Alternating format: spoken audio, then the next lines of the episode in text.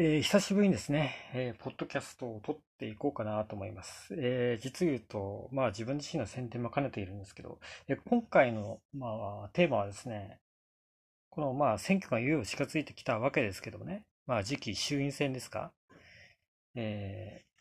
これでまあ立憲民主党という政党がいますよね。うん。で、この立憲民主党なんだけども、なんというか、もうこの政党はダメだなっていうふうにみんな思ってると思うんですよね。でね、あの立憲民主党って、もともと旧社会党が、あというのがありましたよね。旧社会党が解体して社民党になって、で、社民党から今度は民主党ですか。で、民主党がまたばらけて立憲民主党があるんですけども。で、この、この政党をずっと支持してきたのが、まあ、労働組合なんですね。つまり労働組合から政治元気をもらって、この人たちが政治、あの、支持母体なわけですよ。で、そうなると、今の労働組合ってのはどういう存在かっていうとですね、まあその、正社員を守るためのね、まあ大企業の正社員とか、まあ公務員のね、正、正職員ですか、それを、それを守るための団体として、えーそれがまあ立憲民主党かなと私は思っていて、つまり、あの、まあ、アルバイト、パート、派遣社員、契約社員などの非正規労働者、あるいは、えー無職とかね、ホームレスとか、そういう人たちはね、もう、もはや、もう立憲民主党は救済しようなんて思っていないわけです。だから、立憲民主党は、あの、その人たちを、あの、まあ、切り捨てることによって、今、存続できている、存続しているような団体なんですね。で、立憲民主党も、まあ、議席が増えませんよね。まあ自民党には到底及ばないわけですよ。でね、そういう立憲民主党が今一生懸命になってるのがですね、まあ LGBT だったり選択、選択、選択的夫婦別姓なんですよ。あと外国人の人権とかね、多様性とか、そんなことを一生懸命なんですけど、なんでかわかりますかね？それは簡単なんです。な話なんですよ。つまり、えっと、まあ、実言うとですね、LGBT 推進も選択的夫婦別姓とか多様性とかね、うん。これもね、政治を、政治課題といえば政治課題なんですよ。つまり、それを、まあ、政治でね、うん、あの、政策で、えー法案化でき、できれば、それは立憲民主党の成果とは言えるわけです。で、でもね、でも、立憲民主党って、あの、政党がね、それを最優先課題としてやるべきことなのかと、私はね、まあ、その性的少数者、LGBT の当事者として思うわけです。違いますよね。本当に困っている人は他にいるわけです。LGBT の人がそこまで本当に困っているかどうかなんて、私はね、あの、もっと違うことをやってくれると思うわけですよ。つまり、消費税が5%か10%に上上がりましたでしょ。それを上げたのは民主党ですよ。民主党政権の時ですよ。今の立憲民主党の前身ですよね。これがリベラル政党にやることなのかという話ですよ。あと人材派遣法のという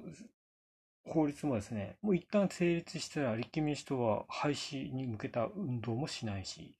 ね、今どんどん生活が苦しくなっている人のいますよね。ホームレスとか生活保護受給者どんどん増えてるわけですよ。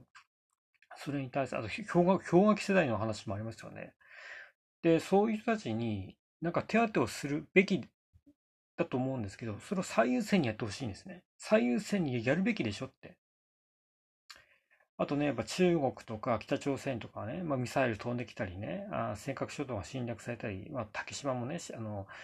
侵略されてるんだけど、何も言わないでしょ。この政党はね、だから、けあの、何もやらない政党だと思うんですよ。で、いつまでだってもその選択的夫婦別姓とかね、もう何年前、何年前から議論してるのか分かりませんけども、全然前に進まないわけでしょ。だから、だからこの人たちが政権にとっても、全然期待ができないなっていうふうに私思うわけですよ。で、だから、あの、今の立憲民主党っていうのはもうリベラル政党じゃないと。単にもう正社員をね、正社員とか正職員を守るための政党であり、で、それをね、あの、覆い隠すために LGBT を利用してるんだっていう。そういう残念な政党になってきていて、それは国民もね、それは気づいてるわけですよね。だから国民、国民が立憲民主党には期待ができないなってね。うん。いうわけで、まあ仕方なく、まあ、令和新選組とかね、まあ、その共産党に入れる人もいるかもしれませんけど、大半の人はもう選挙に行かないとかね、立憲民主党いやー、それよりかはまだ自民党の方がマシかもしれないと思って仕方なく自民党に入れる人っているわけですよ。だから私は立憲民主党の LGBT 推進とかね、全く私は嬉しくも何とも思わないわけですよ。ね。そう思いませんか？何が LGBT の洗いだっていうわけですよ。でね、この、この立憲民主党のね、LGBT 推進することによって、他のね、国民の、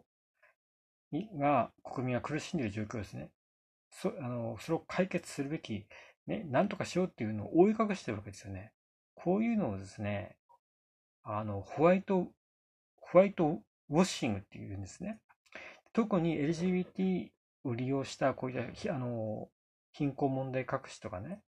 あの、不都合な真実を隠すことをピンクウォッシングと言うんですね。私は非常にこれね、ここの言葉をですね、皆さんにしてほしいなと思っているわけですよ。で、そこで今回ですね、私なんと、あの、Kindle ストアで、え本を書きました。ピンクウォッシング。えっ、と、ピンクオフシーンですかね。えー、LGBT 洗いのうさんくささと政治一週間将来する貧困問題隠しということで本を書いたんで、まあ、あの、安いですし、300 350円ぐらいですか？それとまあ、Kindle の読み放題サービスを利用している方は無料で読むことができます。まあ、あの、内容もまあ自信があります、正直言うと。まあ、300円で、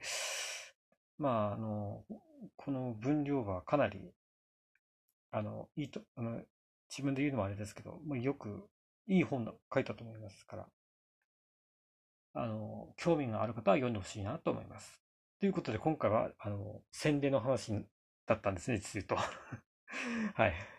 でもまあ、あの、立憲民主党はには変わってほしいなと思うんですね、やっぱり。本来のやっぱり彼らが昭和の時代に、あの、の、まあ、リベラル政党っていうんですか、うん、富の再分配とかそういうふうな政党に立ち返ってほしいなというふうに思います。ということで今回は、あ立憲民主党についての、まあ、批判と、あとは自分の本の宣伝になりました。はい。それでは今回は以上です。失礼します。